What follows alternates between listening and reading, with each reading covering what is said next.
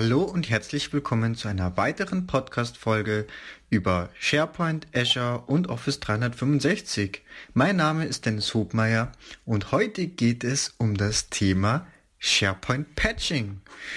Ja, das Thema Cumulative Updates, wie es auch so schön heißt, ähm, führt immer ganz gerne zu Verwirrung und heute möchte ich zum einen einfach nochmal beleuchten, wie man einen SharePoint-Server patcht oder eine SharePoint-Farm patcht und wie man ähm, gerade bei den Versionsunterschieden zwischen SharePoint 2013 und 2016, was sich da zum einen getan hat und wo es äh, zum anderen einfach die Unterschiede gibt. Ja, dann beginnen wir doch erstmal mit der Basis. Ähm, grundsätzlich ist es beim SharePoint so, ne, wir haben ja natürlich auf der einen Seite das Betriebssystem und viele Betriebssystemkomponenten, äh, wie das .NET Framework, IIS, ähm, irgendwo gehört auch noch SQL mit dazu, ne? Das sind, ähm, das gehört halt auch zu SharePoint. Dann gibt es auch noch App Fabric, ähm, wenn wir aber wirklich die unterste Komponente betrachten, Betriebssystem und IIS, da kommen wir in den Komfort vom Windows Update Service, das heißt, äh, oder über die Windows Updates. Das heißt, die Updates werden ganz normal ausgeliefert und so können Sie schon mal diese Basiskomponenten unabhängig jetzt von der SharePoint Farm schon mal aktualisieren. Also das ist auf die absolute Basis, das sollte auch zuerst passieren. Sobald diese Komponenten aktualisiert sind, ähm, gehen wir zu den SharePoint-Patchen über.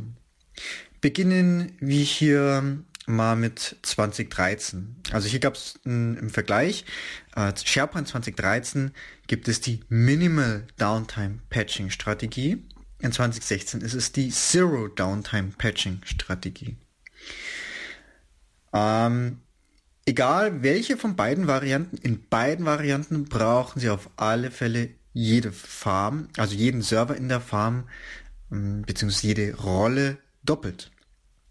Ähm, wenn Sie jetzt also zum Beispiel nur einen Web-Frontend-Server haben und den patchen möchten, na, dann ist das immer mit einer Downtime verbunden. Und zwar immer, solange der Patch dauert. Und das kann durchaus mehrere Stunden dauern. So lange ist dann auch Ihre Downtime. Also egal ob Minimal oder Zero Downtime Patching, ähm, Sie brauchen die Farm oder alle Server in der Farm redundant. Heißt, klassisches Beispiel, Sie haben zwei Web-Frontend-Server, zwei Application-Server, dann können Sie immer die eine Hälfte aus der Farm im Prinzip rausnehmen oder aus dem Load Balancer rausnehmen, äh, die durchpatchen und die andere Hälfte bedient währenddessen die Benutzeranfragen und liefert die Seiten und äh, Applikationen aus. So, ähm, Später kommen wir mal auf die genauen Unterschiede zwischen Minimal und Zero zurück. Jetzt gehen wir mal noch ein bisschen weiter bei SharePoint 2013.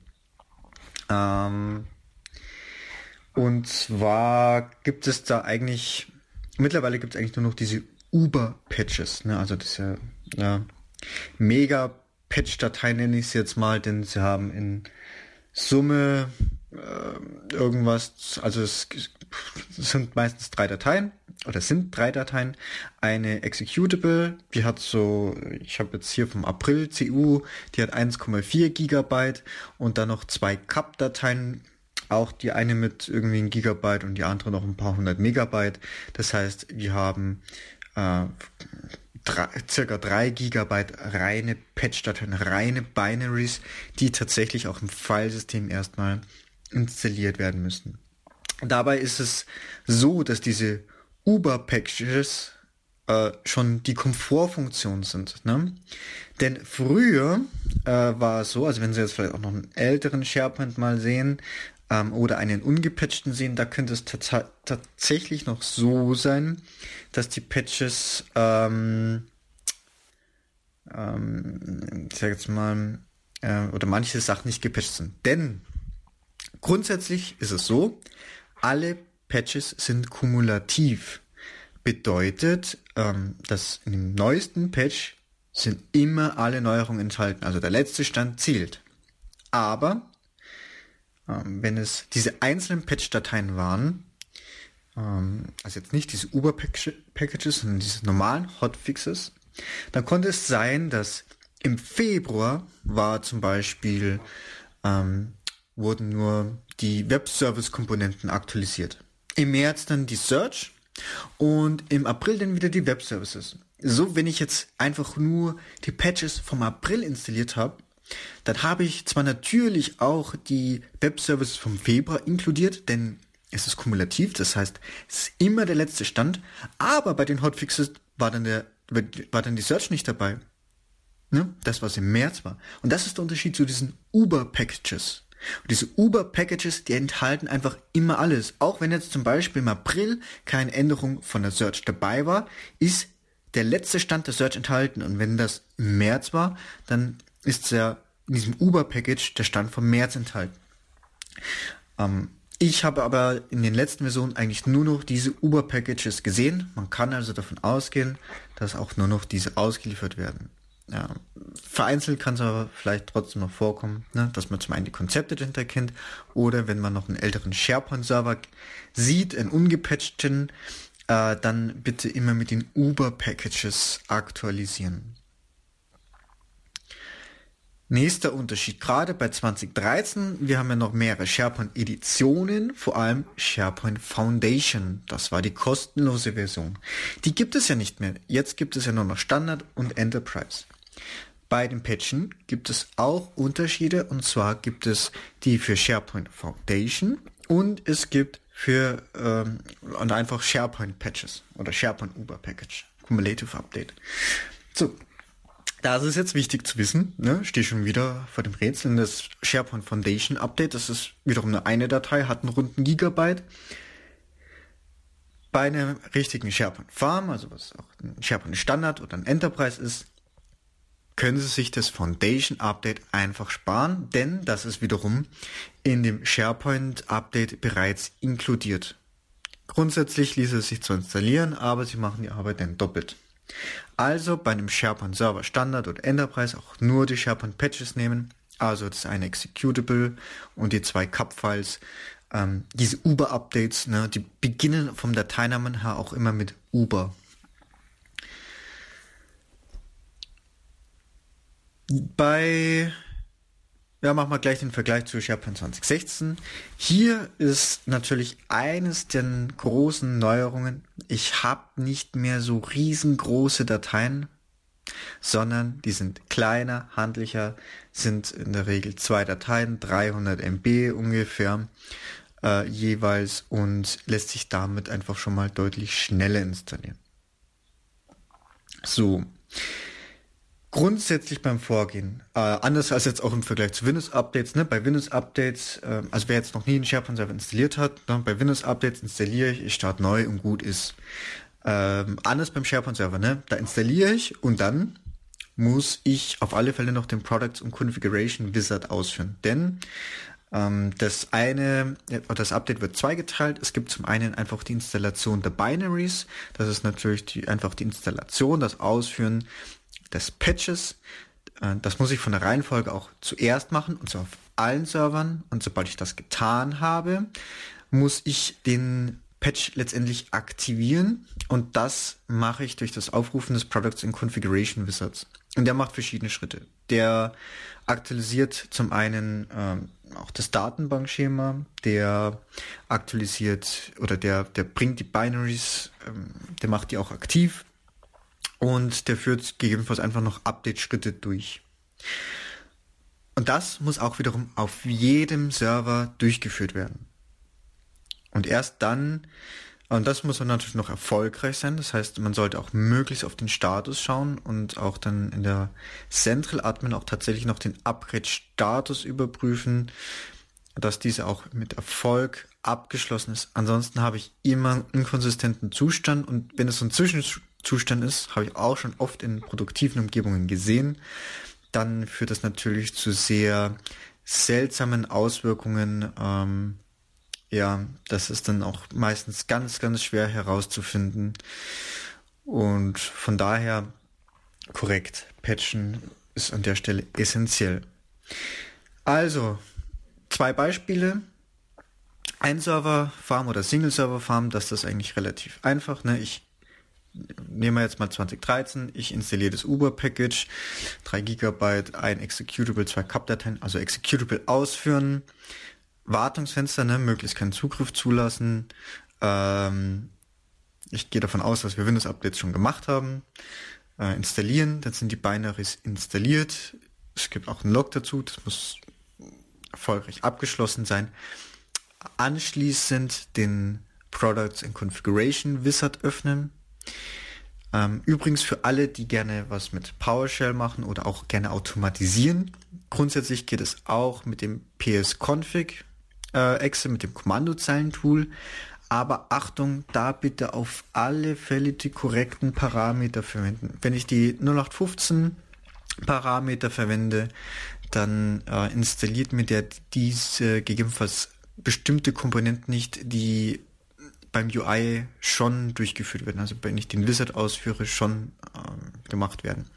Also, um hier auf der sicheren Seite zu sein, bitte den Products and Configuration Wizard über die ähm, über den Wizard, also über das Startmenü aufrufen. Dann ist es auf alle Fälle safe. Da einmal einfach durchklicken, der erkennt dann auch, dass ein Patch installiert wurde und wendet dann einfach die nötigen Schritte an. Das kann durchaus mehrere Stunden dauern, also je nachdem, wie groß die Farm und der Content ist. Wenn das abgeschlossen ist und erfolgreich abgeschlossen ist, ähm, bitte auch das Log überprüfen, also in der Central Admin ähm, auf der linken Seite Upgrade and Migration und da den ähm, Upgrade-Status einmal überprüfen und den Job-Status dass der auf Succeeded abgeschlossen wurde nicht irgendwie vielleicht auf Error steht. Auf Error könnte ganz leichter Fehler, der immer wieder gerne passiert. Sie haben ja normalerweise einen Install-Account, mit dem Sie SharePoint installieren und die Binaries installieren. Diesen Account sollten Sie auch bitte unbedingt zum Patchen verwenden, ähm, da dadurch sichergestellt ist, dass der auf alle Fälle die korrekten Berechtigungen hat und dass auch die Binaries wieder auf einem Account geschrieben sind und der auch die NTFS-Eigentümerrechte hat, mit der eben auch äh, SharePoint installiert hat. Gut. So, mit diesem, mit dieser Ein-Server-Farm haben sie jetzt aber eben kein Minimal oder Zero Downtime Patching. Das geht mit einer Mehr-Server-Farm, mit einer redundanten Farm. Nehmen wir mal eine äh, einfache Farm, zwei Webfrontend-Server, zwei Application-Server und halt noch eine Datenbank. Dann würden Sie, dann haben Sie ja vorne dran einen Load Balancer, der die Nutzeranfragen auf die entsprechenden Server verteilt. Äh, nehmen wir mal das an, WebFrontend 1 und WebFrontend 2. Und Sie möchten patchen, das heißt, Sie nehmen den WebFrontend 1 aus dem Load Balancer raus und dort beginnen Sie. Das heißt, auch wieder Windows Updates zuerst, neu starten. Ähm, dann haben wir die SharePoint Updates, dort die Binaries also das Cumulative Update, erstmal installieren und stopp. Wir haben zwar gerade gelernt, wir müssen Products und Configuration Wizard ausführen, aber der darf erst ausgeführt werden, wenn bereits die Binaries auf allen Servern installiert sind. So, das heißt, wir müssen jetzt weitergehen zum nächsten Server. Nehmen wir mal an Application Server 1, nehmen wir auch aus dem Load Balancer raus, installieren hier die Binaries ähm, und ebenfalls keinen Products on Configuration Wizard ausführen, nachdem auf dieser Hälfte sowohl Webfrontend als auch Application Server die Binaries installiert sind, können wir den Load Balancer wieder umschalten und die gerade gepatchten Systeme hier wieder ähm, in Betrieb nehmen und haben dann den Webfrontend 2 und Application Server 2 quasi frei. Ja, und dann geht es hier weiter, Binaries installieren, wieder kein Process Configuration Wizard ausführen. Das gleich auf beiden. So, dann haben wir alle vier Systeme installiert, also die Binaries sind auf allen vier Systemen installiert. Jetzt kann ich auf dem ersten den Products und Configuration Wizard ausführen. Und das sollte zuallererst auf dem Application Server passieren, wo auch die Central Administration gehostet ist. Ganz wichtig, es muss die Central Administration auch dort gehostet sein. Ähm, und in diesem Schritt, also beim ersten Aufruf, erfolgt ebenfalls ein Upgrade der Datenbanken. So, das ist jetzt natürlich ein ganz entscheidender Schritt. Vor allem gibt es hier nochmal einen großen Unterschied zwischen SharePoint 2013 und 2016. Ähm, ja, der zum einen auch, ähm, also wir aktualisieren das Datenbankschema. Ne? Beim Datenbankschema kann sein, dass halt zum Beispiel Stored Procedures aktualisiert werden. Bei SharePoint 2013 war es zum Beispiel so, dass die Aktualisierung erfolgt, dass eine Stored Procedure gelöscht wird und dann eine aktualisierte neu angelegt wird. So, jetzt gibt es natürlich die Herausforderung, wenn währenddessen die Farm, also die andere Hälfte der SharePoint-Server ist in Betrieb, das heißt, alle Server gehen auf die gleichen Datenbanken. So, und währenddessen mache ich ein Datenbank-Update. Jetzt erfolgen Änderungen und ich lösche gerade eine Sort Procedure, die jetzt im nächsten Moment verwendet wird oder gerade verwendet wird. So, das erfolgt natürlich, das kann jetzt natürlich zu einem inkonsistenten Zustand führen und jetzt ganz wichtig, deshalb sind Schreibänderungen während genau dieses Schrittes ähm, nicht unterstützt und ungetestet. SharePoint 2013. Achtung. Das heißt, bei SharePoint 2013 wenn ich den Products und Configuration Wizard ausführe, das erste Mal ausführe und damit die Datenbanken aktualisiert werden, muss ich gewährleisten, dass nur Lesezugriff am SharePoint Server möglich ist. Ähm, Im Zweifelsfall einfach den Load Balancer komplett abklemmen und die SharePoint Farm gerade komplett nicht erreichbar machen. Ähm, das ist natürlich eine etwas drastischere Auswirkung, es gibt noch eine schickere Variante und zwar hat Microsoft hierfür auch eine ähm, PowerShell ähm, als Unterstützung und zwar die Upgrade-SP Content Database. Das heißt, ich kann, bevor ich äh, den Products and Configuration Wizard ausführe, das Upgrade der Datenbank, das Datenbankschemas, der Content-Datenbank selber anstoßen. Zum einen kann ich damit entsprechend skalieren, denn der Products Configuration Wizard macht das nacheinander. Heißt, wenn ich jetzt irgendwie 100 Datenbanken habe, dann läuft das nacheinander. Wenn ich das über PowerShell mache, kann ich das natürlich entsprechend skalieren, mehrfach aufrufen und zum Beispiel fünf parallel machen, jeweils. Und dann immer äh, quasi im Batch, wenn eine fertig ist, dann die nächste. So, jetzt noch eine erweiterte Funktion um dieses Read-Only zu ermöglichen. Ne? Also ich habe gerade gesagt, wenn man das aus dem Load Balancer die Farm komplett rausnehmen, ist natürlich besonders drastisch, weil dann ist auch dieses Minimal Downtime Patching ähm, doch etwas länger, weil ich auf alle Fälle gar keinen Zugriff habe.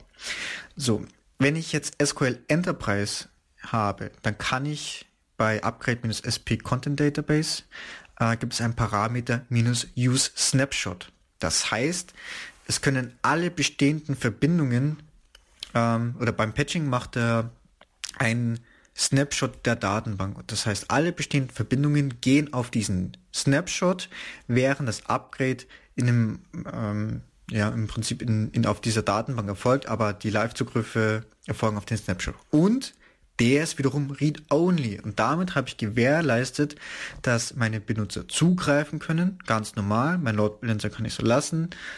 Äh, und ich habe Read-Only, damit ist meine Farm in einem supporteten und sicheren Zustand. Aber halt benötigt halt SQL Enterprise und damit her auch Lizenzierung entsprechend ähm, ja, mit Kosten verbunden. Gut, und im Vergleich jetzt wiederum zu SharePoint 2016 haben wir jetzt hier den Unterschied, dass das Datenbankschema anders aktualisiert wird. Das heißt, eine Stored Procedure zum Beispiel wird nicht mehr durch Löschen und Neuerstellen äh, aktualisiert. Das heißt, ähm, ja, da gibt es eine kurze Periode von ähm, zum, zum gibt, ne, was passiert, wenn die Stored Procedure nicht da ist und so weiter. Ähm, bei 2016 ist die immer da, das heißt, die Stored Procedure sind immer abwärtskompatibel und werden einfach entsprechend aktualisiert.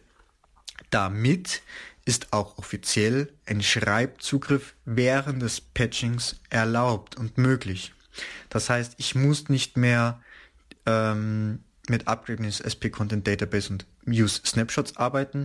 Ich kann aber durchaus mit diesem Upgrade SP Content Database noch arbeiten, aber bitte ohne dem Use Snapshot, weil sonst äh, lasse ich nur einen Read-Zugriff oder Read-Only-Zugriff auf eine Datenbank zu, die auch schreiben könnte. Ne? Also dann reduziere ich meinen Funktionsumfang während des Patchings.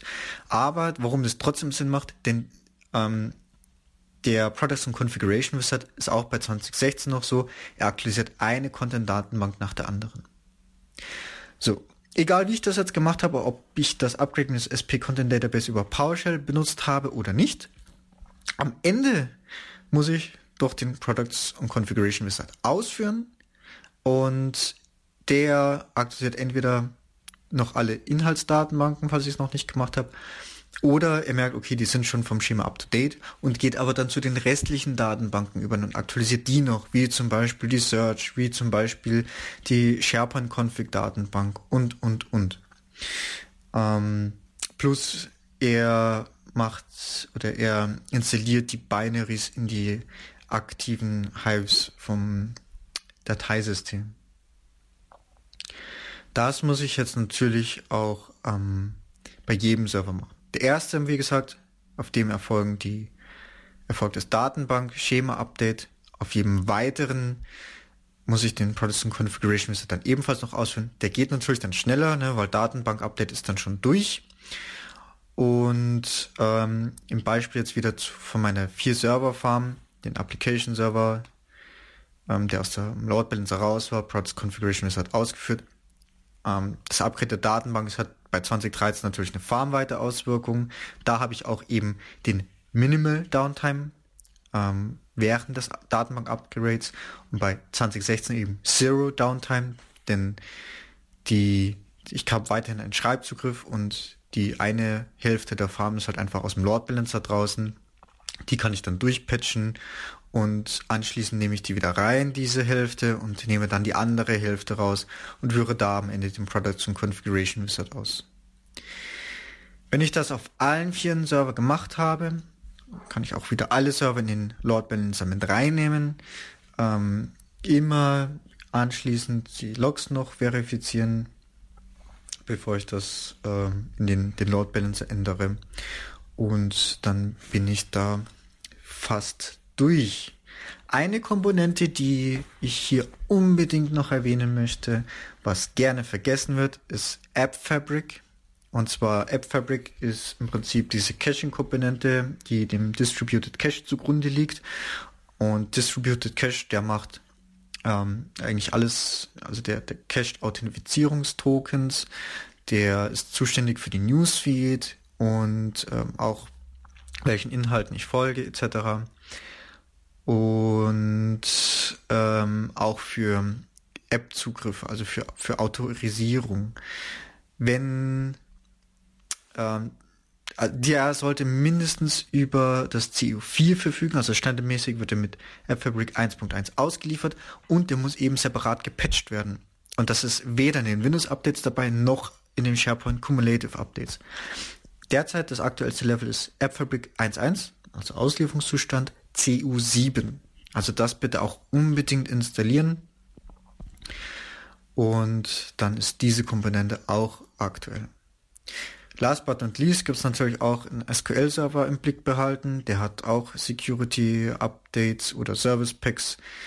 Ähm, aber den am besten so wie SQL Best Practices updaten in so einem SharePoint HA-Szenario, wenn äh, es eben äh, wie jetzt hier die SharePoint Farm auch schon hoch verfügbar gibt, dann ist der SQL-Server zum Beispiel auch per Always On oder als, als Cluster in irgendeiner Art und Weise hoch verfügbar ausgelegt, so dass ich auch hier ähnlich vorgehen kann, dass ich eine Hälfte patchen kann und dann den nächsten, dass auch die Datenbank immer verfügbar ist.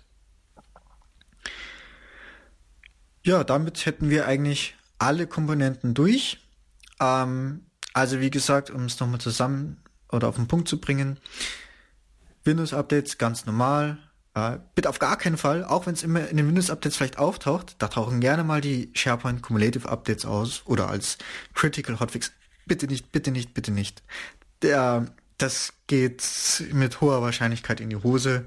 Der, ähm, ja, installieren, so wie es gerade besprochen haben, also Uber Package, beziehungsweise bei SharePoint 2016 diese zwei Executables installieren auf allen äh, Servern, dann auf dem ersten äh, Application Server, auf dem auch die Central Admin gehostet ist, dort den Products und Configuration Wizard als erstes ausführen ähm, und dann auf allen weiteren Logs immer überprüfen und am Ende gilt auch wirklich das, was in der Central Admin reported wird, unter Upgrade and Migration und äh, Check äh, Products Versioning Status.